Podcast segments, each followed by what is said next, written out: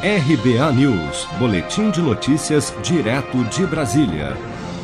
Em resposta às declarações do presidente da Câmara, Rodrigo Maia, nesta segunda-feira, sobre a lentidão no envio de pautas econômicas ao Congresso, o líder do governo, deputado Ricardo Barros, do Progressistas do Paraná, afirmou que está trabalhando para aprovar a primeira etapa da reforma tributária e a autonomia do Banco Central ainda este ano. Nós estamos empenhados num grande acordo com a oposição, o governo, com o presidente Rodrigo Maia, para votarmos sim, ainda este ano, primeiro turno da reforma tributária, votarmos o PLP 101, que ajuda os estados e municípios, o PLP 137, que é é, fundos públicos, superávit de fundos públicos, votarmos a autonomia do Banco Central e eu espero construir todos esses acordos com o apoio do presidente Maia e também da oposição. Ricardo Barros ressaltou ainda que a paralisação da pauta econômica se deu muito mais em razão das eleições municipais do que por divergências internas na Câmara.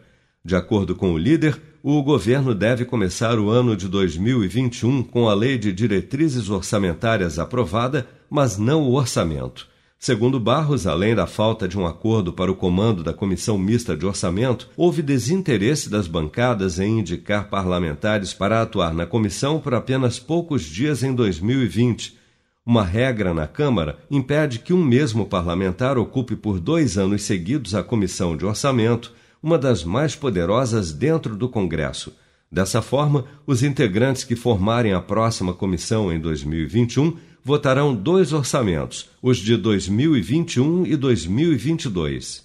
Seja para conquistar sonhos ou estar seguro em caso de imprevistos, conte com a poupança do Sicredi. A gente trabalha para cuidar de você, da sua família e proteger as suas conquistas. Se puder, comece a poupar hoje mesmo. Procure a agência Sicredi mais próxima e abra sua poupança. Sicredi, gente que coopera cresce. Com produção de Bárbara Couto, de Brasília, Flávio Carpes.